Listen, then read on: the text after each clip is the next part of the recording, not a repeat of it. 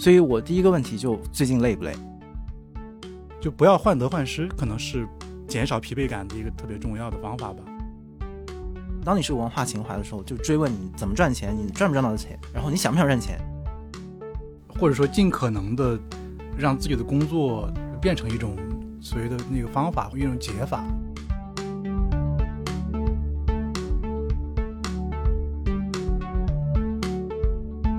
大家好，欢迎收听《螺丝在拧紧》，我是吴奇。这个播客每月会选择几个周四不定期上线，欢迎大家在泛用型播客 App 以及各大音频平台搜索“螺丝在拧紧”进行订阅，也可以关注单独的微信公众号和微博获取节目更多信息。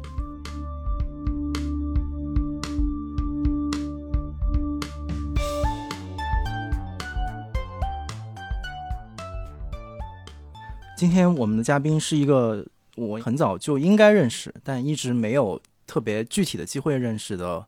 师兄、前辈、同行，很多共同的标签。但今今天的确是我们第一次有这样的机会能坐下来聊天。然后他就是新事项的创始人张伟老师。Hello，吴奇啊，对我要打招呼是吗？啊，对对对对对对，啊嗯，然后我今天看到张伟，我其实有非常非常多的问题，但是它都来自于我个人，我也不确定我的这些个人的问题有多大程度上可以和呃听众共鸣，因为我们的确在个人的轨迹上有一些相似，嗯所以我第一个问题就非常的怎么讲，非常的闲聊了，就是最近累不累？肯定是一个高强度的工作状态，呃，累应该是常态。就是我一般评价自己累不累的状态，不是说最近工作的时间多长，或者是比如睡眠够不够，不是这些，主要是就是感觉，就是你想到后面还有很多事要解决的时候，你的这个就是心力还够不够，就会不会觉得说哇，真是不想干了，今天想找个地方躺着去。对，所以最近这状态还好的啊，相对来说还没有那么就是强烈的想回去躲着躺平的状态，所以应该不算累。这种高强度的工作状态持续了多长时间？是不是从开始创业就一直在这个状态对，其实就就我觉得也没有，因为很多人会觉得创业也好，或者是某一种工作是那种，就比如我们说到医护人员之类的，就会觉得天哪，这个人就是持续的在紧张的呃心理和那个物理的那个状态里面来来工作。其实你像创业中间还是有很多时间休息的，比如你每天还是要睡较多的觉，对吧？就是 对，就是中间总会是，如果你会的话，你你很擅长的话，你会找一些空闲或者缺口空档，让自己快速的进入一个就是放空的状态。嗯就其实有这些状态在里面，我觉得很难说是个持续不断的高强度。对，创业肯定是一个持续持续的要花大量的体力和那个脑力的事儿，但可能它呃，你还是可以找办法让它不停的中断一下，中断一下。我我很好奇，是一开始，比如从当然不我也不知道嗯最早应该追溯到，比如说上学啊，或者这个开始工作呀，啊，就是因为你刚才描述的那种面对压力和高强度的工作状态的方式，跟我感到的，或者说我自己的方式和我感知到我周围同事的方式有一些不同。嗯就是我我那你们是怎？比如你会觉得有有什么休息的时间吗？怎么样叫休息？呃，我觉得就是彻底的暂停和静止，可能更需要很长时间吗？对，需要至少用天来计算嘛，就是它很难在那个特别碎片的时间当中得到完全的放松。当然会有会有这种放松感，但是没有像你这么稳定和平衡的去面对这种状态。所以我很好奇，这个是你天性性格里面有这个东西，还是在后天的这个工作过程当中，你慢慢找到了这样的一种面对它的方式？我试着分析过刚才你说那个状态啊，我觉得我有一个方法来判断自己的状态在哪个地方。我觉得就是人的状态可以用零和一百这两个数字来，就很多的场景都可以用这个来分。你睡觉、你玩还是你什么工作？我是尽量的，当我意识到这个可以用零和一百这个中间的这个指标来分的时候，我尽量让自己要不然是零，要不然是一百，或者比较靠近这两个。比如说，如果我现在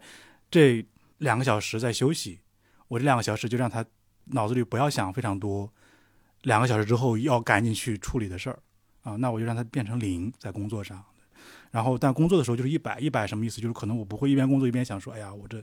没有休息够，我能不能再休息一会儿再工作？我就不要有那种不情愿的感觉。我这是一个状态上的描述啊。我觉得零和一百这个，就是你能不能快速到零和快速到一百，其实还是看你对于做的事儿是不是有非常明确的主动的兴趣或者主动的意愿，这个比较关键。就是我自己是觉得，因为创业这个事儿，其实它本身还是首先是一个自己的选择，其次它还是能带来挺多的解决问题之后的成就感的，或者它是有一些你想追求的目标在那儿勾引着你的，所以可能到一百那个状态就会比较容易。我是会让自己尽量不要陷在五六十分的状态里面，嗯就是一边在工作，一边觉得说，怎么今天还在工作是吧？我是不是应该在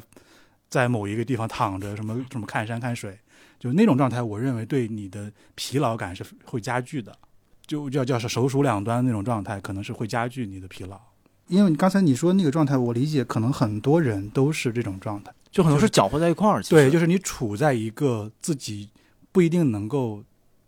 果断逃离的一个状态里面，但是呢，你又不是特别情愿在这里待着，你又没有想明白到底该待在这里呢，还是该干脆离开这儿。然后，但是你如果不想明白，你就会什么都不做，你就会一直在那个地方。对，就是这种状态，我觉得会让人觉得特别累。就是你说疲惫啊，我认为疲惫感之类的，往往是在这个状态里面会产生，而且会非常重。你是什么时候掌握的这 这样的一个 零到一百的这样一个方法？对我我我觉得有那么几年了吧。就这个其实最开始有一个有本书叫那个叫什么叫刺激决定论，那本书我忘了叫什么名字了。但是那个那个书里面有个理论叫刺激决定，就是你做一个底层的决定。呃，跟我说这个意思有点像吧，就是如果我决定今天就是要休息，那我就不要不停的想说，哎呀，我这个休息，我这工作没做完怎么办？对我决定了休息之后，今天就是休息。我我我当时是在减肥的时候用这个方法，说今天这个月要减肥是吧？这个月要少吃米饭。如果这个月我决定就是每天跑步，或者说那个每天晚上不吃米饭，我就不要到每顿晚饭的时候纠结一下，说哎呀，我今天是吃还是不吃呢？对我就是想好了，就是今天没有吃这个选项啊，就类似这种。所以我后来就觉得说，干脆它就是一个零和零分和一百分的一个一个框架，我感觉。呃，我跟几个人聊过这个框架，我觉得还挺有用的。我跟我儿子也聊过这个框架，因为他们很多同学最近上学，就是又在课堂上学，又觉得说，哎呀，我其实现在老师也允许请假，因为疫情很严重，要不然我能不能不去？就他们的状态就很差，嗯，就一直在纠结，说我是不是干脆就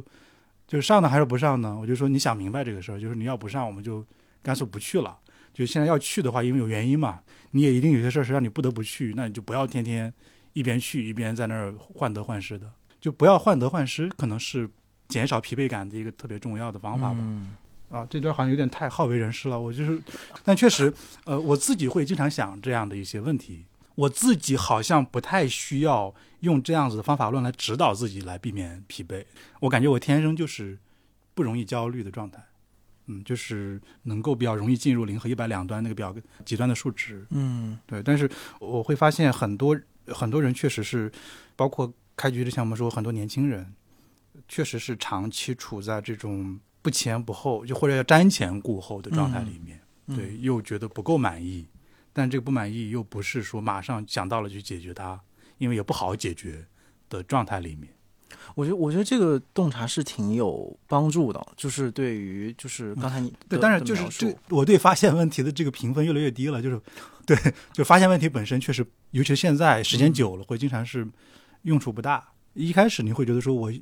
识别出了一个问题的真相，会觉得哦很有用，嗯，那后来你仔细一想，识别出来好像也解决不了，那也没什么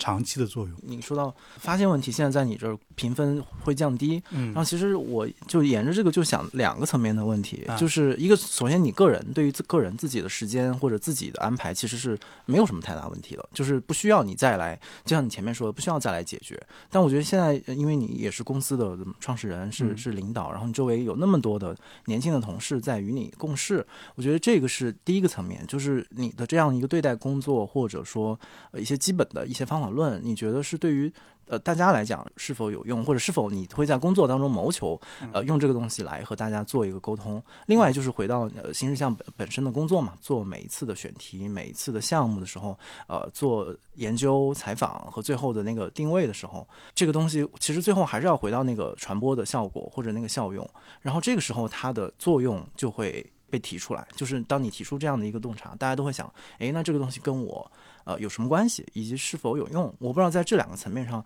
你是否去会去谋求把你刚才前面说到这个这个东西去做一些利用，或者是说嗯对推广对我我我刚才在说，我觉得发现问题的评分变低啊，呃，其实会呃导向另外一个结果是，那就肯定还是要尽可能找解决问题的方法，或者说尽可能的让自己的工作就变成一种所谓的那个方法或者一一种一种解法。对，这个其实是挺重要的一个。当你有了那个意识之后，因为其实你有了这个意识，你就会觉得说，好，我既然只发现问题没什么用，或者说大家其实慢慢的开始问题也就那么多，就来回的被发现了。嗯，对，其实你如果一直停留在就你的工作停留在发现状态里面，或者你在工作里面你的角色只是停留在发现问题的这个状态里面，可能价值感会变低啊、或者价值会变低。所以就是刚才你问的一个是在工作的状态里面，其实大家都会很早就会发现说，你不要只是发现问题，就是你要带着解决方案来 来提出你发现的问题。是啊，就是在工作里面好像大家都会这么说。嗯，有一段时间我记得还被批判过，就就是因为好像说发现问题不是也挺重要的吗？啊，对尤其是 北大毕业的最喜欢发现问题了，对对对，哎，你说的很对，也这也是一个段子。对对，有一段时间大家觉得北大的学生有一个标签嘛，标签就是就是眼里全是活儿，就是看什么都有问题。嗯，但是呢，好像也没有在不停的解决问题，这确实是一度变成了一个负面、偏负面的一个社会标签。对，就，就说回来，在工作里面，不管是我们在工作内部倡导的，呃，或者其实也不叫倡导，就我觉得大家只要你在解，你在一个行之有效的往前走的工作里面来来个人积极的去参与的话，你一定会变成一个解决的人，而不是一个只发现的人。我觉得可能这个点大家应该会感受相似，对，就是因为如果你一直在发现而不解决的话，你自己的在团队里的价值感会价值也会出问题。啊，你自己也会就很难觉得自己在推进事情，嗯。对。然后同时在对做的工作来说，比如说我们自己做的工作，我们肯定你刚才说，其实传播也好，那个叫效果也好，这个是道理特别简单，就是我们可能做个两三年的时候就已经知道这个道理了，就是如果你没有在真的变成一个解决方法的话，那可能你的存在感会越来越弱，就是你再会发现问题。大家也都会慢慢的就不喜欢你，甚至开始讨厌你，因为你就是一直在说各种各样子的有什么问题，但是你从来不告诉别人这个问题该怎么解决。就我自己的感觉是，我们从很久开始就一直在想说，我们到底能解决什么问题，而不是说一直发现什么问题。其实，呃，我们做的是内容行业，我觉得内容行业，或者说我们做成内容行业还好，一一开始。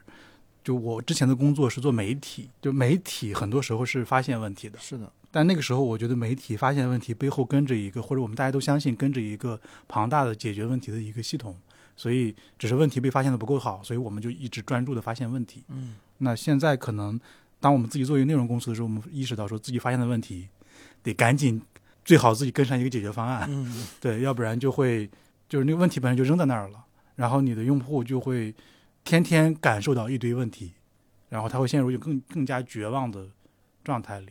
对，确实，我觉得有一个很深的感受是，如果你一直在面对着一些问题，但是这些问题一直没有被解决，哪怕是个小问题，就会给你带来巨大的挫败感。就对团队内的人，对对一个公司，或者是对一个一个一个整体一个用户群都是这样子的吧？对，所以其实我我觉得我们，你刚才说我们这里在忙什么？我觉得从过去，因为视像这个公司可能做了大概六年的时，六年多一点的时间，就我们应该是从第三年开始吧，过去这几年里面一直在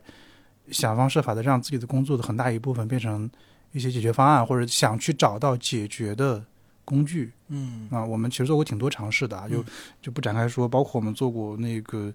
呃教育相关的事情，什么付费的内容，包括我们现在也在做消费相关的事儿，而且我们做消费有也有在做 to B 的服务，也有在做自己直接做自己的产品，就是那个自己的 to C 的品牌，嗯，我觉得都是想更具体的来解决一些社会上的需求和问题，就不想让自己只是变成一个把问题提出来或者把问题讲得很有意思的一个事情。嗯，嗯因为这其实是一个做内容行业，不或者说从媒体衍生过来的内容行业的人或者公司来讲，我觉得是一个蛮核心的问题，就是很多人。到可能在新的环境里面，他要重新选择，或者他要不管是选择他自己职业，还是他自己、呃工作上的具体的方向，就是是继续的，比如说保持某种追问的那种姿态呢，还是说他要潜入到某个行业当中去做一点就是建设的呃工作？我觉得这是一个一个挺大的一个嗯怎么讲必答题吧。嗯，但是在这个就是你们回答这个问题的过程里面，你觉得有什么主要的难点吗？就是从一个发现者到变成一个、呃、要提供至少尝试提供解决方案的这个过程里面，我其实并没有特别看低发现问题的能力啊，这肯定是很、嗯。很重要，嗯。也其实也挺稀缺的。嗯。啊，就是并不是说全世界 就是这个能力过剩了，可能我们之前的问题是，就是从自身出发，就是我们希望自己不只是发现，因为只发现问题，在当下你会觉得就成就感变变低了，嗯。而或者你觉得你给别人提供的价值也变低了，尤其是在我们面对的用户是就是一些年轻的什么城，不管是不是城市城市的，或者在生活里面有一些不知道怎么解决的问题的这些人的时候，呃，你会觉得把问题不停再扔给他们，是一个挺不负责任的做法。久了以后一定会有这种感觉，对，就是而且这个感觉它不一定客观，但它一定是一个合理的一个一个感受。对，可能这个也不是我们这这批人才会有的吧，就是自古至今所有人都会有。是是对，所以久了以后，这些人一定会以某种方法投身到那个时候的解决问题里面去。是的，嗯我觉得最近其实有一个很好玩的事儿，就我因为我们现在还是一个很和平的商业年代嘛，对，我们暂好像时和平的，和平的和平的，对我们其实还是更多的是面对的一个商业环境，因为商业世界。对，就是我们可能大部分人只能在这里面去想一些解决方法或者参与解决的一些、一些可能性。我其实这两年挺有意思的，我这两年接触了的很多是消费行业的人。呃，因为我们自己一九年开始也在做消费，嗯有两种反馈，我觉得挺直接的。一种是有一些做过在做内容行业的人跟我说，觉得哎，做消费这个事儿好像是探到了一个做内容的人可能可以去做的一个方向。对我我我一开始我觉得挺有意思，为什么有这种感觉？就我跟几个人聊，我就不具名字了啊，就跟几个做内容的或者研究内容的一些人聊过，他们就觉得说，就是做内容这个事总得最后去导向一个更具体的解决，或者叫方法，或者叫那个工具式的东西。就他们觉得做消费这个事儿，就是你看消费是具体的，对吧？一本书就是书也是消费啊，就是一一杯咖啡或者一个枕头，嗯或者就是就任一个东西，你会觉得你真的在用一个具体的东西去解决别人的一个非常明确的生活需求，就这是在解决问题。我觉得这是一类反馈，这类反馈其实就是有两种潜台词，一种是觉得这个做内容的人可能也也适合去做这个事儿嗯啊，因为大家也许更了解用户，或者是知道怎么样去去什么找到一个什么什么情感触点、什么价值触点。但第二个肯定是说这个也能解决做内容的人的问题吧？这个问题应该就是刚才我们说的这个，他一直在用抽象的文字或者叫视什么视频、影像、音频跟别人提出问题、讨论问题。就久而久之，你总会觉得这好像没什么用，嗯呃难免会有这种怀疑。嗯呃，这是一类。第二类，其实我觉得很有意思啊，就比如说，我觉得做新消费做的不错的人或团队，他们其实之前要不然就是内容行业出身的，嗯要不然就是有非常强的内容感觉，但是没有进入这个行业，直接去做了消费的。对你去看他们做的事情、做的品牌跟用户的接触，也确实有很强的内容的属性。他们会去做很、很就是比我们感觉还要内容的内容。是的，是的，对，而且这些人可能我自己觉得这种内容感觉是帮助这些品牌，呃，做得更好的。对，这这跟我们刚才聊的话题应该也相关，就是是就是我们到底怎么去解决问题？我觉得这可能是其中一个很好的解决方案。我不知道国外怎么样，反正国内我觉得这个趋势在加剧啊、尤其是前两年，因为前两年被人为的有一波消费投资热出来，嗯呃，这个当然这个热潮用一年的时间快速起来，又快速的消失了。但是这个 一来一往的这个这个短暂的变化，其实我觉得还是唤起了很多人心里的一个比较长的可能性的。我发现很多人开始认真的在思考和琢磨，或者下定决心去说，我除了做呃内容表达之外，我还可以用一些其他的产品来做表达。我觉得好像一方面我在一我又陷入到那个五十分的状态里面去了。对对对对，呃，之前像呃许志远，他跟比如他们那一辈的，哎，这样说他会不会生气 对他们反正他不跟我不是一辈的啊？对啊，是啊是啊，那就好，那是你说的。他跟比如说罗振宇啊、马东，他们会有一些很激烈的呃争论，就是关于比如说文化的属性和商业属性的一些冲突。当然，其实到这几年，其实他们包括他跟罗振宇再见面的时候，其实很多的冲突都缓和了。但我刚听你描述，包括我我我非常同意。哎，我我先问一句，你再记住你问你要问我的问题，就是他们缓和是是是谁往谁靠的更多？就是他们互相在往彼此靠近。啊、都在往五十分靠吗？还是说，呃就互相都在往往罗振罗振宇那边的八十分靠？对，不是罗振宇在向许知远靠近，然后哦许知远在向罗振宇靠近，就是他们互相都更加能够理解彼此在做什么及其他们做的合理性。就这个是大概是去年嘛生活、啊、生活教会了大家很多东西。嗯，教会了上一辈很多东西。然后，但但是我自己的感觉很多是跟你是相似的，就是我觉得所谓的文化和商业的这个这个矛盾，它并不是我们这一辈那个不是个核心矛盾，它也不是我们能够能力范围之内的矛盾了，因为事过境迁嘛，就是个整个权力的机制和社会的变化发生了太大的变化，所以我特别同意你刚刚说到的，我当我看到有些品牌他在做它的内容的时候，我那个时候会有就是有一种惊叹，我说啊。我的工作没有了，就是我就是品牌都在做我能够擅长的工作，或者说，那我未来的工作是在哪里？那是不是 在商业的社会里面？我觉得这个是我自己在我在思考，就为什么说你这个思考会让你觉得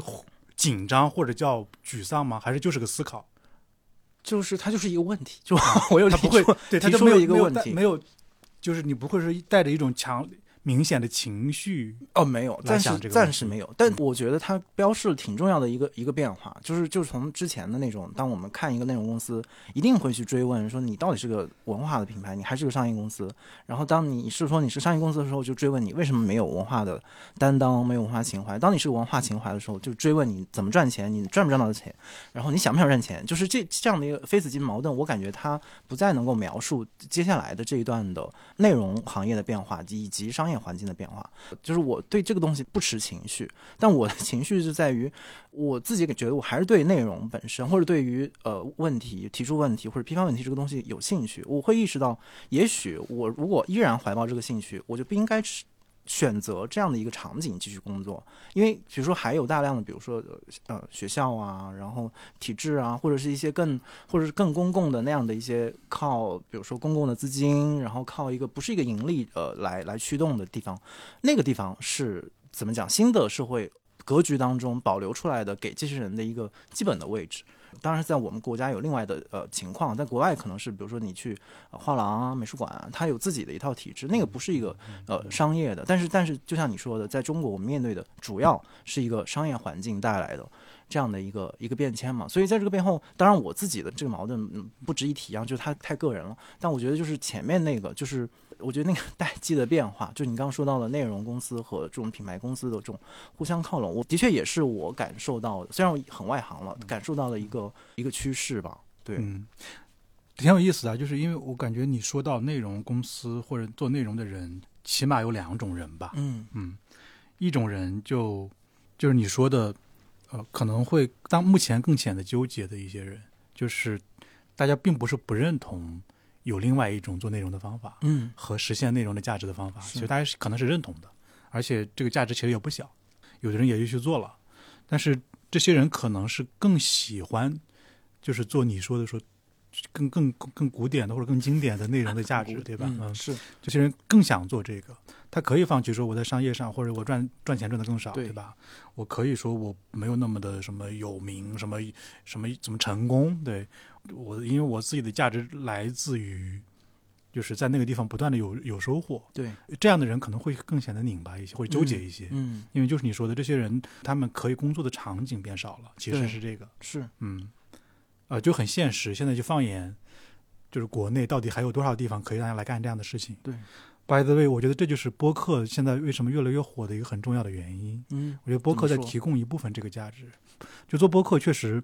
还是在表表达和做那个做内容，而且它的成本也很低，它又不需要非得有一个多么庞大的商业系统支持才能做。我甚至觉得就是真的。就大部分播客，现在我们能看到的播客起点应该都是一个非商业的目的来来开始的吧？我感觉是，就是，但是确实，呃，这样子的表达的，就或这样工作的环境，就是工作的地方变少了啊，这确实是的。嗯，然后你说那个第二个问题，就就第二种人，就是我刚才我们刚才在说，说他们可以去选择一种更商业的方法去继去，就是在这个时代，他这样这样做，他可能有更多的机会去做内容、做事情。然后发挥自己的内容能力，而且同时也其实也能提供很大的价值。我自己其实一直在想，就是就是怎么解决这个问题，这个事儿挺有意思。因为首先，我觉得对你，比如说，呃，我觉得你的状态还好，因为你你在思考这个问题的时候不痛苦，是因为我觉得你你是一个比较有自信，或者你自己对自己的能力和可能性有相对乐观，和起码是相对乐观的人。所以你不会说我要万一要找个工作找不着，对啊，你肯定没有这种担心，或者你就是暂时没有这种。对你可能会想说，哪怕我要去就是做第一个，我要找个美术馆或者找个什么非盈利机构也可以，我也能找到，对吧？嗯，所以我感觉你聊起来不痛苦。嗯，对，就是但和有些人可能是痛苦的，是啊，就是他其实并没有那么明确的自信说一定可以解决这个问题。对我我们刚才举的另外一些人，就比如说这些人直接去做消费品了，或者说他们可能他们从来没有做过所谓的狭义的内容行业，但是他们在因为一个就是在其他的领域里面做广义的内容。我就在想，他们是不是也会也不会承认自己并不是在解决问题，或者叫提出问题？嗯，对他们可能会觉得说，他们自己也更有效的做了这些事情。是就这个分野确实我有点，我我我在我这边可能是，就它是相对模糊的了。嗯啊，我觉得一定是这两个之间是可以转换的啊。但是我我觉得这里面最难的是，就是我如果说对内容行业的，因为我认识很多做内容的老朋友，他跟年龄没关系，嗯也有很多刚入行的人，甚至还还正在读书的人。就是他遥望着过去几十年的什么媒体发展史，会觉得说我将来想做一个那样的人，但他还没进，还没有进这个行业，发现这个行业不见了。对，是就他们会有强烈的那种一直没有找到安放自己的地方。是，他可能去了一个很好的工作，一边工作一边觉得说我这辈子有个梦想没有实现。对啊，就对这些人来说，我觉得他其实是个理解问题。我就这很难，这不是个客观的问题，这是个主观的问题。就是是主观上你怎么看待，是不是世界上就是强行分开有两种内容行业？就比如客观上，我认为它就是一种，它是一个，它是不是一个就是非常泾渭分明的？比如说一种是用商业的方法去做做内容，一种是叫就坚持表达提问的纯粹的内容。我觉得是没有界限，没有一个一个分界的啊。我觉得做得好，在哪个地方都可以做到最，就是大家想说的那种，想去表达，想去解决问题啊。而且，但这个好有点笼统。但我去看现在的很多的人的工作，我觉得就是你说那感觉，其实我觉得有些看起来不是纯粹内容行业的人做的事情的价值。就不小于当年我们曾经最专注做媒体，比如提出问题的那个价值，甚至可能比我有些之前的工作的价值要大多了。我觉得对有些人来说，这个中间不存在明显的性质的区别，对，它其实就是程度的区别，做得好，做得坏。他没有觉得说我是跨到另外一个性质里面去兼顾了之前的追求，他会觉得说我还是在做同样的事儿。呃，我我觉得这种状态可能更更好一些。这种状态就可能比较容易在零到一百这这两这两个状态里面，他不太容易一边做一边觉得说，哎呀，我怎么我大好男儿怎么做了这个事情，对吧？我 我所以我说跟年龄无关嘛，他跟它是个主观的理解，呃，但这个理解我觉得不一定准确。但是如果不想明白这个事儿的话，就是在这个行业里面或者不在这个行业里面，就会心留个口子。我确实，我现在很多这样的人，有的人还在这个行业里面。坦白讲，我们同事也有这样的人，就是因为我们还算是内容行业里面相对还不错的一份工作吧。嗯，就是呃，也有很多不错的内容人会在这儿很多工作。带上街的前同事，Hello，在听节目的大家，对，就是，但是确实有些人会，如果没有解决这个问题，就会一边工作一边觉得说，我应该去做纯粹的，就是过去就是或者说古典的内容嗯和传媒在做的事情。嗯对，呃，虽然这个东西已经不存在了，对，但是我应该去做，所以我找不到去哪儿做，我就会非常的总觉得自己不够好，不如意。呃，但是这个我觉得真的是个理解问题，因为你非得说什么从古至今来看，还是什么什么看国国外之类的，大概其有很多就是内容行业就是会变得它是个更泛化的，或者有很多人从不同的地方都可以做相似的内容的事情。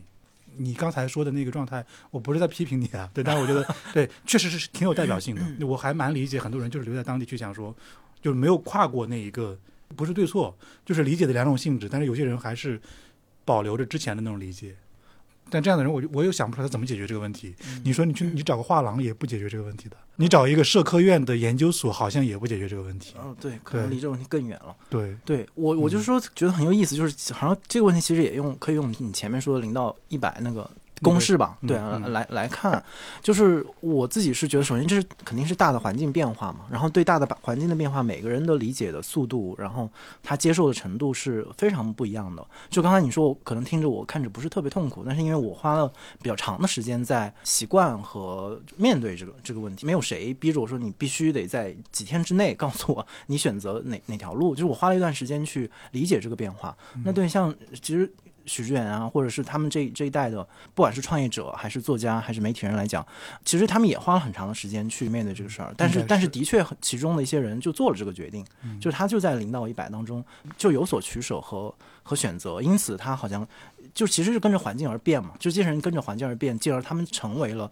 创造各自局部环境的那个人或者那个节点，所以他们既可以在新的变化的社会当中占据一个新的位置。所以我我觉得一方面这是一个大的环境变化，然后有些人会随比较愿意随着这个变化，或者是他们比较有能力、有愿望去随着它变化，然后有些人可能没有，所以他们慢慢会在后面，有的人可能慢慢能跟上，但有的人可能就会选择停留在在原地了。我觉得这个里面我自己感觉是。个人的那个，就是你刚说的主观，就我觉得每个人个人的触角是很重要的，就是你自己有没有这样的一个意识，就是意识到自己哦，我面对的环境变了，进而我做出我的决定。不管你是做零的决定还是一百的决定，都是一个决定。但是很多人的确就困在那个中间状态，所以他说不明白，就是他对于到底什么变了说不明白，然后对于自己为什么不能决定也说不明白，所以他没有办法提供有效的问题，就那解法就更不一样了。然后我我提供一个我自己的经历吧，就是因为我我自己其实。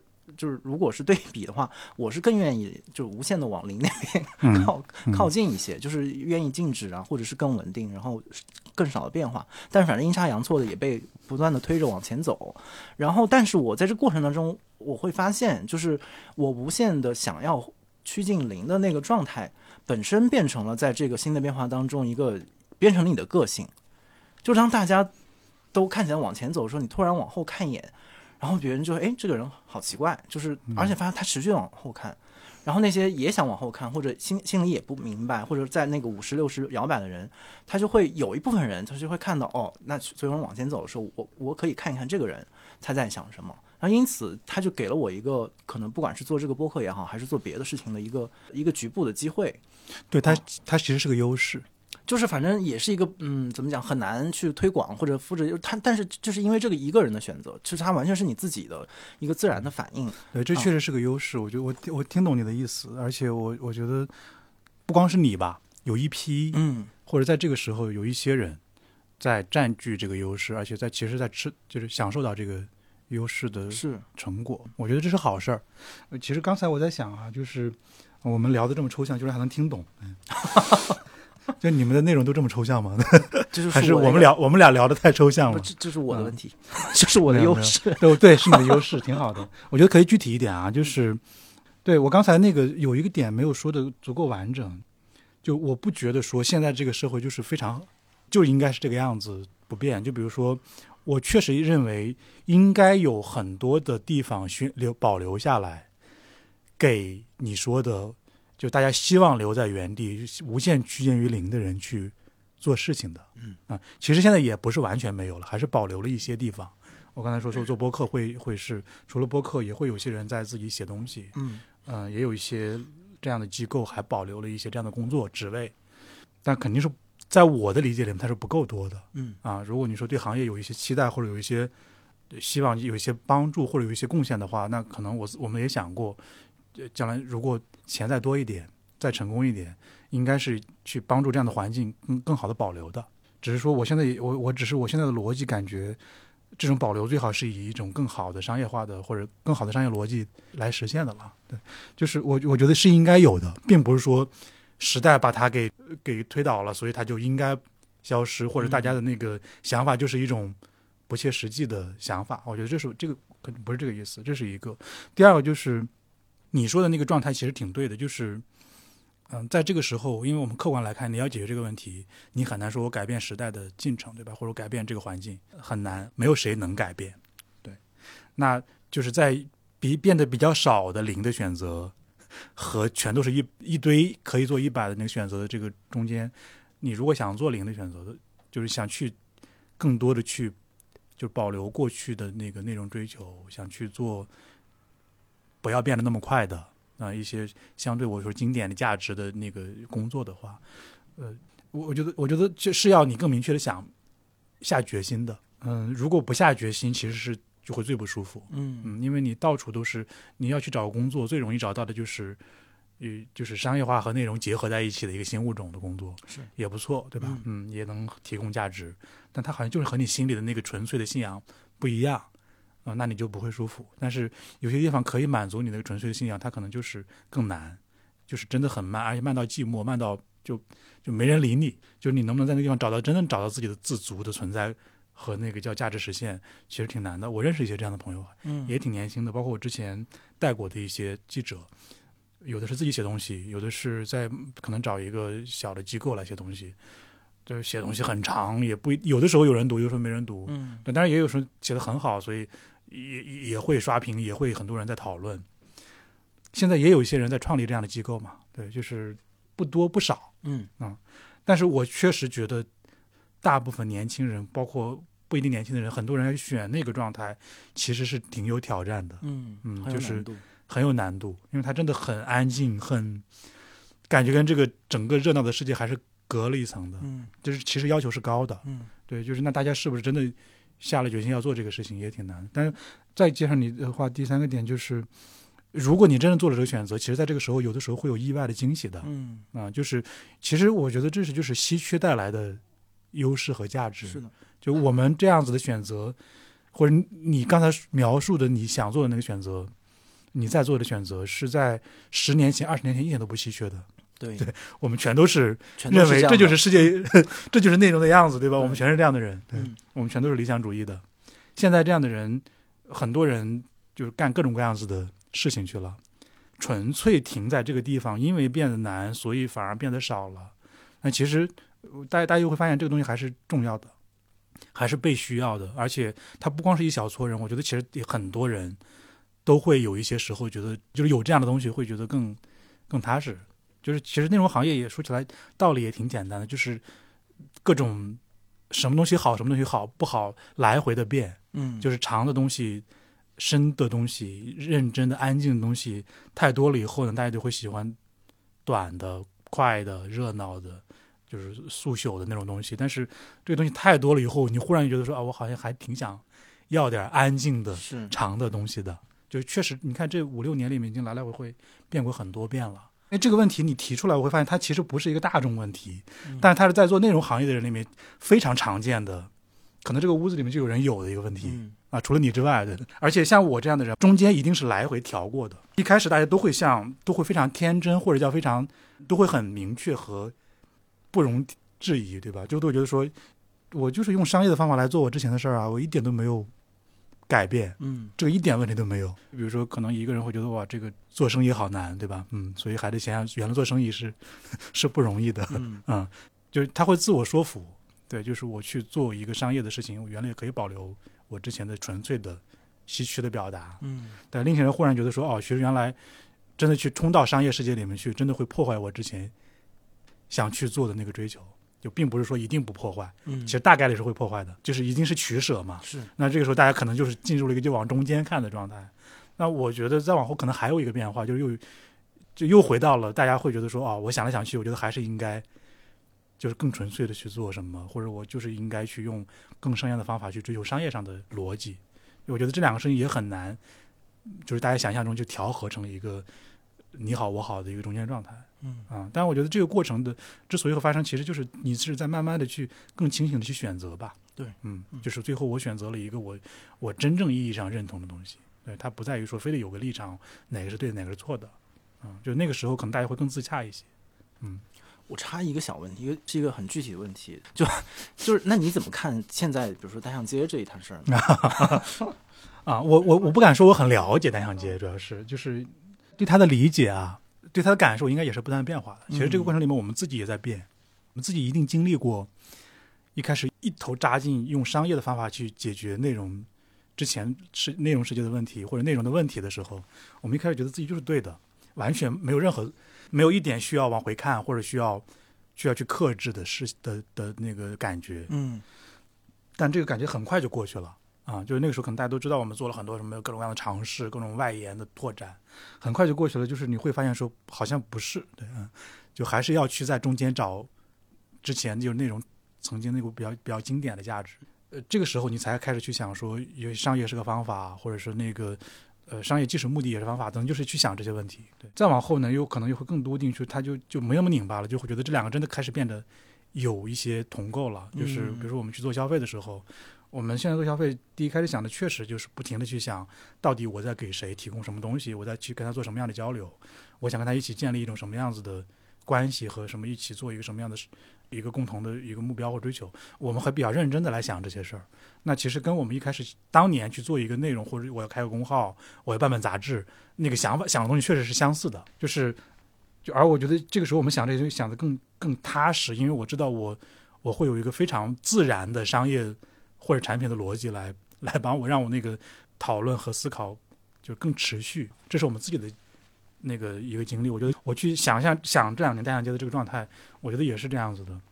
就就最开始单向街在我看来就是一个不愿意往商业世界走的，虽然就是也在做生意，对吧？嗯，但好像就是扭捏的，拒绝自己是个生意，都好像都不太扭捏，都就是我不是生意啊，对，就是对我感觉最开始是这样子的，嗯但到后面其实是，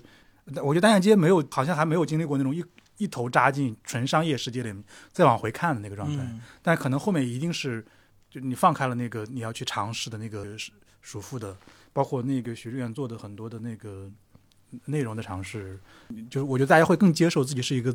我同时是要做商业，而且商业做得很好才行的一个状态。呃，然后但是到现在时候来看的话，我觉得我我不知道商业上表现怎么样啊。嗯我觉得肯定是一个，因为还活着嘛，那么就是还活着，就一定说明就到目前商业上不失败。对，嗯。但我觉得这个时候可能单向街选的路是是更克制的去去做商业的路，嗯他他就会更容易吃到那个你说那个红利，就是往回看的那个独特性的红利。我这两年也一直在想，就内容行业到了现在这个时候再往后看，大家觉得时代变化很很快，什么限制很多，什么生意也不好做等等，就是行业也很卷。在这些状态下面，我觉得内容行业被证明，如果你想在这个行业里一直做着的话，你是不能去完全放弃你稀缺了对问题的讨论的那个初衷思考的那个初衷的。如果完全放弃这个东西，可能会在某一个时候更快的获得成功，或者是更快的获得成长。对，但是也比较容易掉下去，嗯或者比较容易消失。可能他还是需要一直保留一些，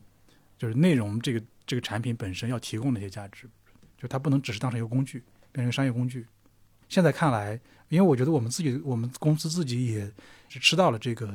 价值的，所以我们可能会觉得自己的会活得越来越稳，越来越稳健啊，而不是而不是就是起起落落很快的那种感觉。我觉得单向街更典型吧，对，单单向街其实还是一直在守着一个一个内容的核的，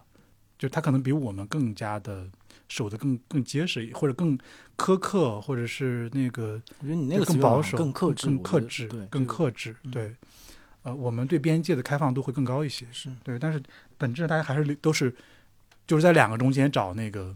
找一个自己的位置。我觉得到这儿可以再就是聊，比如说很具体的，比如说嗯。最近新事项的一些变化，因为嗯。呃前面你的描述也是，其实整个你你们的公司也是一直在在变嘛，就是它从未在大的浪潮当中停在某一个点，对其实是跟着这个浪潮变，嗯所以也可以去比如说结合具体的事，或者说你们最近嗯在做的项目去嗯解是否可以解释，就是比如说在最近这一一两年嘛，就是新事项介入内容或是介入内容商业这大环境的切入的角度有没有发生什么变化？尤其是当我们前面也说到很多嘛，就是我们要去捕捉年轻一代的的情绪，嗯然后而且要要找到那个东西，并且要给出解法。在这个问题下面，你最近有没有比如说新的考虑，或者说有些新的实践是可以嗯，来解释和佐证的？明白。就是我们其实，在想自己是个什么公司的时候啊，经常会想一个问题，就是，对，就是我们并没有把自己当成一个媒体公司来看。对，从一开始的时候，对，就是或者说你去讲，如果你用用自己是个什么公司来定义自己，还蛮难的。但是我们去想自己是谁，我们一般会想我们在给谁做什么事儿嘛。对，嗯，我们确实觉得我们的工作的动力或者使命是去，你说年轻人或者这个社会上的就很多人，我们去想跟这些人的生活发生一些共鸣或者共振。嗯，对我们老在说我们自己的呃愿景是走进和影响我们的普通用户的日常生活，呃，而且是在一个变化的时代，就走进一些变化着的人的这种日常生活。从这个角度来讲，其实呃这句话肯定是我们工作一段时间去之后意识到的。然后意识到之后，我们去他来关照自己的工作，然后去统筹以后的工作，就觉得还是一致的和可以持续的用的来指导我们的。对，所以呃，这两年你说我们变化很多，确实很多，嗯、但是我们感觉这条线一直没有变，呃，这条线没有变，所以说我们我们回想我们当年其实在做最开始去做公众号的这个业务的时候，我们也是用我们擅长的一个一个产品或者一个领域去做这件事儿。对我们做的事情不太像你刚才说的那个叫主观表达的一个工作，更多的还是去在别人的生活里面去参与，去跟大家一起来一起来生产、一起来讨论、一起来建设的一个工作的状态。我们发现很多品牌，他们自己对于内容的理解跟我们是很像的，嗯就是甚至有些时候，他们因为基于他们自己的生意的角度，他会他会更了解，说，哎，内容在这里，在我这里是有非常强烈的价值的。我其实是帮很多我们自己投的或者我们的呃品牌的那个合作的品牌的那个介绍过一些做内容的人的，他们肯定不是说只是为了说你给我写段好好看的文字之类的，嗯他其实还是希望说能够整体表达我的价值取向、我的审美取向，或者是我对这个人群的理解和或者我希望去承担的使命，他希望能把这个更准确的表达出来。就我们应该有蛮多尝试的，算是，而且这些尝试我感觉跟我们刚才在讲到的说内容行业的就是内容的流动的方式，包括大家去寻找内容表达的这个这个所谓的空间和尺度，都还是挺相关的。就比如最近我们就皮蛋跟我们一起做的那个短片，然后我们请了毕赣导演，片子名字叫《破碎太阳之心》。对，因为皮蛋其实是一个宠物品牌，这个片子讲的是一个跟猫相关的一个故事，也是一个跟人的孤独相关的故事。其实里面呃主要是通过一个猫在寻找爱的表达的这么一个过程，然后呃皮蛋跟我们其实希望能够安慰和治愈一群年轻人。嗯、这里面我觉得呃还有一个特点是片子是非常风格化的，甚至大家看完之后会觉得这个片子其实挺勇敢的，因为它不是想象中的那种商业大片，花很多钱请很多人拍出来的样子。它是一个非常个人表达的，甚至你看的时候会觉得非常幽微，幽微到你可能要反复的看才能看懂。对，但是其实这也跟呃皮蛋自己的追求是相关的，因为皮蛋是希望跟别人说我就是一个有强烈的价值观和风格化的一个品牌。对我希望通过这种表达让别让你识别出来我是谁，因为他们其实面向的用户也确实就是那些在城市里面可能有养猫，但同时又觉得自己有很强的不一样的追求，但他们彼此之间可能是同类啊，就所以说就是这个片子的追求可能跟品牌的追求也相关。回到刚才我们说那个点，其实它跟我们聊到的内容行业的很多变化也是有关或者是一致的，因为确实你看就这种呃更多的人在呃更多的角色在。在那个花钱花人力，就是包括付出很真诚的努力去想去做内容，想去用内容来跟自己呃跟一群人、跟自己的用户那一群人去沟去做沟通，也想跟整个社会来输出他们的价值观。而其实、这些人有的时候，甚至在我们看来，可能会比做内容的人更加在意他表达的纯粹性，或者说对价值观本身的坚持，以及是对自己所讲述的对象那种真诚。对，所以你有的时候有，我也会想说，我们也不能武断的认为说，就内容是分成两个，就是可以要僵硬的分成两类的，一类是叫商业内容，对吧？一类是就是叫真诚的自我表达。我觉得这个模这个边界其实是模糊的，而且这个身份有的时候是会互换的。我们在跟皮蛋就聊一个合作的时候，其实这个过程也挺，这个过程确实是挺典型的，因为这个片子本身是，它面试以后会你会发现在这个市场上目之前是少见的。但它挺典挺典型，代表最近可能会发生的一种趋势。就因为当时我们在聊说，呃，皮蛋是一个宠物品牌嘛，他会一定会说，哎，我想，我们一定去想说，首先去想宠物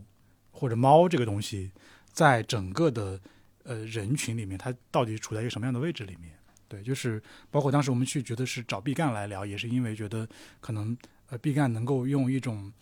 相对比较稀缺的方法，但是把这个话题就讲出来。就我们聊下来，一开始大家聊的是孤独嘛，呃，孤独挺准确的，就是养猫，大家都会觉得说解决了孤独问题，嗯或者说什么年轻人在城市里面就是一个人独处，一个人会觉得孤独。对，但是我们反复的聊，会觉得说孤独这个感觉，越想越觉得很他很惨，对。就是或者说，我们其实觉得现在的年轻人，你要真的跟他说你觉得孤独吗？他说我说挺孤独的，他并没有在说我很惨，我他他并没有觉得他觉得是很惨，他并没有觉得说我孤独很好。我觉得是就是或者大家对独处孤独这个东西的理解，还是一个相对来说不那么呃愉快的、不那么正向的一个东西。嗯啊就刚才我就是我们就在想说，那其实好像在表达在审美上，大家又觉得孤独是一个能够进入的一个很好的状态。嗯对，很美的状态。我们就说这里面到底差了什么？这里面差的肯定是你对于自己待着这件事本身的内心的那种坦然和非常愿意接受，甚至主动追求的那种意愿。对我们觉得，就是如果没有这种意愿的话，独处就是一个被迫进入的一个不那么舒服的一个现代的一个什么城市病。嗯，对，但是如果你自己意识到这里面有一些，这就是这这个状态带你给你带来的是舒适，是是安静，是自我修复，什么那个开放的空间等等，就是那它就会变成一个呃值得追求的享受。对，它可能会变成这个年代就大家能够比过去更容易得到的一个进步吧。对，就是过去你很难独处，很难孤独，你要去社交，你要有家庭，有什么朋友，有各种各样的社会关系就绑绑架，但是现在可以没有。啊，所以我们当时就在，后来我们就意识到说，比如说我们在想宠物或者猫，嗯在很多人的生活里面到底有什么样子的价值？就是为什么我真的一一开始我也很难理解，为什么很多人就是就是一定要养猫养狗，于是养猫就变得，因为养猫好像比较简单，嗯，对变得特别的流行。嗯对，撸猫养猫简直就是就每个养是吧人？，我是在这个没有那么流行的时候养，我很多很多年前养，哦，对，但我现在是不养的嗯啊。对我，我其实或者不是不能理解，但我觉得就觉得这个就大家那个表达太自然了，就好像说啊，我要养猫，养就是养猫特别好。对我，我我觉得在这个回答在讨论这个问题的时候，我觉得可能还是找到了一些答案，就是呃，猫这样的一个存在，它可能就是一个开关一样的。对，就是很多人觉得我自己一个人待在家里，所以就是从这个需求逻辑上说，我自己一个人待在家里，我要解决这种独处中的不愉快，那么一个猫是一个非常好的解决方案。对，那如果大家都认为多么认为，说明猫是可以解决这个东西的。就是一只猫在那个地方带来的变化，就是让你从独把让你把独处的那种不愉快的孤独，变成了一种很平静的，就是享受的孤独。对我觉得可能这是我们当时意思是说，猫或者宠物在一个年轻人的生活里面是有这样子的一个一一个作用的。嗯好，所以我们当时觉得说，那我们就去寻找或者拍摄这种跟人、跟猫、跟就是独处里面的平静的美这样的一个主题的内容。其实这个我我我现在就觉得，呃，这个决定还还是需要一些勇气的，就是对于品牌来说，对于我们来，甚至对导演来说，应该都是需要一些勇气。但我刚才跟你聊完，我其实会觉得信心会更足，因为我们也都意识到说，在这个时候，就是在大当大家再去做内容输出，去跟用户、跟这个时代、跟这个社会去输出我到底是谁，我到底在想什么的时候，对，就是呃如实的表达出来自己是那种在坚持一些更纯粹的价值观和更纯粹的那个追求，呃，甚至有一点理想主义，呃就是如实的表达出来这些东西，可能反而是一种稀缺的，会容易让你找到对你认同的人的一种方法。但他其实想表达的，确实就是刚，呃就还是那个点，就是嗯有些状态你可能是，他可以是孤独的，嗯，但他也可能，但他其实里面你是能发现那种所谓他他不是那种负向的独处，它是一种就是让你觉得有平静的美的，就他其实是在一个一个的场景去去描绘大家可能会碰到的一些独处的可能性，对，包括这个一开始你从你如果你刚乍一想，或者你一开始会觉得这些独处的场景有很多的，就是悲伤也好，或者那种不不好的那个负向的感受，但是呃，最后大家都是希望说找到一个因素或找到一个一个开关，每个里面都有一个开关，让它变成一种就所谓的平静之美，就像我们刚才说的那个样子，就是呃负向的就不一定舒适的独处，或者叫悲伤的孤独，呃，到一个你能享受的乐在其中，甚至对你有治愈和建设效果的一个所谓平静之美的场景，这个中间的开关，其实很多人都能找到。我觉得这个片子大体想讲的是这样的一个东西，嗯就是让你去，就就是或者告诉你说这里面是可以有开关的。那，当然我们想表达的是说，在对品牌来说，那么猫肯定是我们刚才说，就是能够解决一个人从悲伤的孤独到平静的美的孤独之间的这个开关。对，就是呃，确实，我觉得这个片子是选择了一个非常主观的、非常个人创作的，呃，一个在这个时候来看比较稀缺的一个表达的方式的啊。对，结合着刚才我们聊的那个话题，我觉得没准是一个优势。嗯、对它应该是个优势。嗯，因为确实，我我觉得毕赣也是在讲这种故事或者讲这种话题里面已经被证明是优秀的，而且我自己觉得毕赣之前他所那个呃获得的很多的成就和那个赞誉，有点像刚才我们聊的那个，就他其实是在坚持，也是在往回。对，坚持一种曾经很常见也很重要，现在也不可或缺的，但确实更少人和更更少人在做，呃就更少环境支持他做的一些表达和一些那个制作创作里面，因为这个他反而是一个重要的，就是呃那个就是可贵的，然后也享受着呃就是一群人的关注的一个状态啊。我觉得可能这个品牌的片子，我如果说这个背后有对对这个所谓社会的状态的洞察的话，可能也在这个地方。对，就是我们觉得这样的东西确实是有一些大家没有想到的红利的，嗯，就是它有它的独特性和稀缺性。嗯就是我觉得跟就跟你说的一样，你想去做无限往回看的，对，就是静止不动的 那样子的追求，对和价值，对。哎，你发现说原来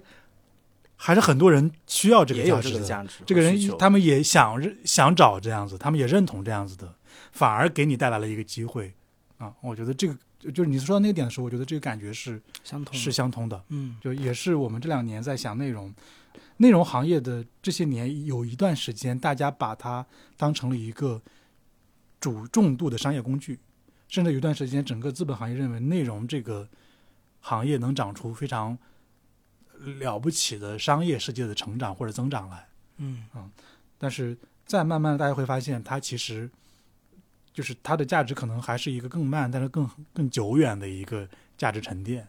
对，就是大家可能这个行业也在不停的去在不同的那个尺度或者数字坐标之间来回的寻找那个合适的位置。嗯，嗯我觉得它可能也是一个例子吧，就是把前面我们聊的好多，比如说你提到的，一开始提到的，就是呃从发现问题到提供解法这样的一个一个一个路径当中，就是比如说新事项的选择，你们的嗯。选择，我嗯，觉得它可以把它特别具象的描绘出来。我。我确实觉得，因为一开始想聊这个话题的时候呢，因为你说要聊内容行业或者聊我们最近嗯。这些年做的事儿嘛，嗯。我我其实是觉得这个行业和这些事都没有太多好聊的，因为它太，嗯。我就觉得它很抽象，而且嗯。它变化很快嗯。啊。但是我也确实觉得，就是我们就是就是我们在拍这个片子，就是毕赣拍的这个片子，应该还是一个挺有意思的一个一一个一个代表吧。对，它确实是，呃，我觉得跟内容行业现在来来回回一会儿往前冲，一会儿往回退的这个、嗯这个状态是相关的。是包括您说解决问题，我我去跟品牌，包括马文飞这些人去看他们的表达，看他们的工作状态。当他们想去做一个内容的时候，他其实我觉得他们比比做内容行业的人纠结要少很多，是因为就他们知道自己这不是他们解决问题的唯一的方法，他们还有其他的方法，更多的方法嗯在解决自己在提出和发现的问题。所以他们在发现问题的时候，或者叫提出问题的时候，在描述问题的时候就不会那么痛苦。嗯，因为觉得说他们很踏实，他们甚至就可能觉得很这个带来了成就感，或者叫叫价值实现。就是你看，我不但发现了一个问题，我做的事情其实就是来解决这些我们意识到的问题的啊。就这个，我觉得也是他们可能会比做内容行业的人更坚定，或者更清晰。嗯，有这个感觉。嗯就是或者对我们自己启发，就是我觉得做内容行业的人还是应该，如果你一定要去解决这个问题的话，其实就是要找到一个自己相信说真的在参与解决的，哪怕它很具体、很微小的一个领域的问题。嗯哎，那这样子你就不会有那种很空虚的幻灭感，觉得好像一直在提问题，但是没有参与解决。原本我还很很好奇，不知道前面也提到，因为大家其实了解你很早嘛，就是就是从媒体行业到后面，然后之之前的一条路径就是类似像徐老师这样子，他最后他成为一个很好的个人的表达者，更作者向的一个东西。但是我就是我也是远远的观察嘛，观察你对自己的，比如说公开表达，对于嗯自己不断的去对外讲述这方面，其实没有那么热衷，或者说，呃尤尤其是前面听你聊了之后，我感觉他并不是，就是甚至是一个非常。一个决定，就是嗯是一个嗯判断，嗯就是你因为你整个你对公司对你自己的道路的想象，就不是那样一个更呃传统也好，或者是既定的对一个呃所谓做内容行业的人的未来的一个想象，就他必然形成为一个一个个人表达者。就是我觉得刚才跟你嗯聊天的过程当中得到了一部分的呃解答吧。嗯然后，但我接下来想，就是可能也是最后的一个问题，就是那在这样的一个面对这样的一种变化，然后这个变化对于就不止不只是内容行业各个行业的带来冲击，在这个过程当中，我们常常也要面临一个，比如说寻求帮助、寻求呃启发，或者是寻求这种呃协作的可能。然后前面你也提到，就是周围你你可能有好好几撮朋友，就是不管是做媒体的啊，或者是学校时学生时代啊，或者是后面，就是这也是我困扰我自己的问题啊。就是比如说你会觉得对你来讲比较重要的，比如伙伴，或者是给你能够带来启发，然后带来那种呃再继续往前探索的这样的。人的这种关系是怎样的一群人或者一种一种关系？嗯，就但这个问题好好多个层面啊。但我觉得你说到最后是什么样的人？嗯，我我前面你说那个就是关于个人表达那个，就我自己其实是认同做内容的人，如果你去选择个人表达的方式，在这个时候是更是很好的一条路径，去建立个人品牌。嗯，然后基于个人品牌去去撑起一个。一个不用很大，但是很完整的一个一个就生产系统，嗯，包括它也可以有商业的闭环，有影响力的闭环。对，现在很多人在做这样的事情。对，因为我觉得去去追求什么大的内容集团、什么媒体集团的这个时代，并不是一个好的时代。对，然后它也不是一个，而反过来，这个时候效率是指向说倾向于说你去做更小的那个商业结构的。嗯，这个我觉得没问题。嗯，但确实对我个人可能是个人选择了。嗯啊，就是或者个人偏好以及能力结构，嗯嗯，也不一定一样。嗯，但是你刚刚说的第二个问题，其实，呃，其实他其实很难有，就是你说什么样的人，就是跟你一起共事、一起工作，或者一起一起奋斗、一起一起做一个事业，能让一起聊天，对啊，一起聊天，对，呃，对，就是能带来好的化学反应嘛，对吧？就这个问题，其实我觉得很难指向一个具体的标签或者一个特征。就什么样的人，什么样类型的人，肯定都有可能，嗯，带来帮助。对，但我自己的感觉是，对，在工作里面，肯定你需要的是进取心一致的人。对，进取心一致的意思是说，就是因为我们刚才说零和一，零和一百这个状态嘛。对，就是我觉得并不是一定要需要那种在一百的状态里的人，或者在零状态里的人。对，但是我确实觉得需要的是在某一个地方是非常明确的。就是在就是在聊天，其实也是一样。嗯，对，就我我就是您一开始问了我一个问题，说大家好像都身边的年轻人，什么社会年轻人都处在一种什么迷茫、焦虑这种状态里面。我认为，不管是工作还是聊天，还是学习，还是怎么样交往，什么结谈恋爱、结婚等等啊，我觉得 就大家尽可能的去去找能够减少你的这种就所谓迷茫、不确定的人。我所以我就我就我更简单来说，就是还是要去找那种非常明确自己的选择是在哪一边的人。就他可以是零，就比如说，如果你就是决定，就我就是要做非常纯粹的那个变化很慢的内容，对吧？我们聊天可以聊得很开心，就是我们甚至分歧都可以分歧的很明确、很具体。对，就是呃，因为大家都知清晰的知道自己要什么不要什么，这个时候你不管是识别大家是可以有合力，还是说识别大家是互相的牵制。呃，互相的补充都很明确，嗯嗯，我就是在你说的这迷茫比较多，大家都想不清楚怎么办的，或者纠结比较多的时候，就明确可能是一个非常难得的特征和美德。对，你要非得说的话，我觉得就是明确的，就可能是比较重要的人吧。嗯，那个或者我觉得你你那个问题简单来说，就是你身边如果想去呃你去判断这样的人，我觉得就是更多一些非常明确的知道自己在追求什么、要什么的人，可能是比较好的人。首先我。像像你说的，就是很愉快。就是 之前因为的确没有具体的聊过，所以其实包括去检索你相关的公共表达，大多是一些非常具体的场合，比如说你要出现做一个演讲，或者是你要出现做一个主持。其实没有什么，对我没有什么表达。对它其实是有一个具体的场景和功能的，但是但是当然它可能是跟你自己的选择是有关系。但是一聊下来，首先还是那种确认嘛，就是大家的共同的经历是。有其痕迹和和价值，我觉得这一点其实就挺重要。然后进而就是还是我觉得带来很大的启发的，就是关于这个就是明确的决定，就这个东西可能是，嗯，在我们说新一代的不不是新一代了，就新的社会变化到来。之时，其实很多的人，他其实可能最后就是欠缺这样的一个一个决定，就是你说他不明白吗？其实也明白，但是最后要有一个什么样的力量把他推到这个节点去做一个决定，我或者是一个明确的观察，这其实是难的了。就是就是社会变化什么价值观多元，什么撕裂比较多的时候，大家缺的确实就是明确和坚定的判断和决定嘛。嗯，对，也是也是很难做出。所以这个时候，谁如果能帮你做出这样的东西？难得和重要的。对，啊我觉得他可能也重新帮我们去就是去勾勒，就是再要输出内容的公司，不管你是一个纯的商业公司，还是内容公司，还是媒体，巴拉巴拉，或者是你是个人 KOL，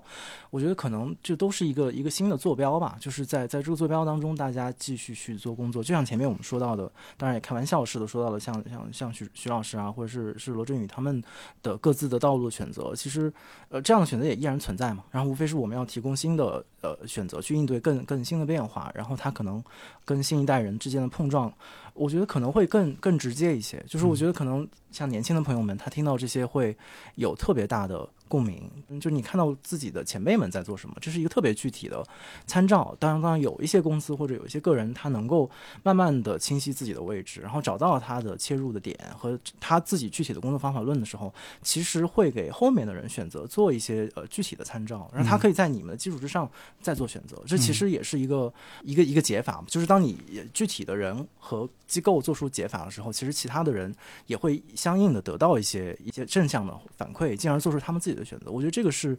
是挺重要的，而且它的确是我们面对这种大的焦虑、迷茫、不确定性的时候，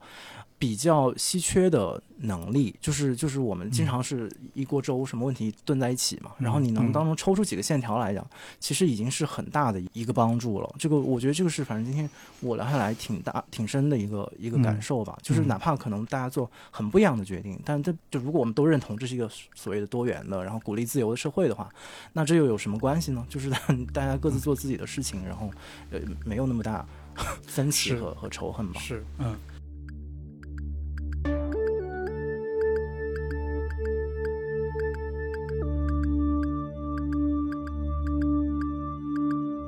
感谢宠物品牌皮蛋对本期节目的支持，大家也可以去关注由皮蛋出品、新事项联合出品的毕赣导演全新短片《破碎太阳之心》。如果你有任何建议或者提问，可以通过单独的微信公众号、微博找到我们，在本期节目的评论区留言，我们将在下期节目的末尾回答你的问题。感谢大家收听本期的螺丝在拧紧，我是吴奇，欢迎大家在泛用型播客 App 以及音频平台搜索订阅我们的节目，下期再见。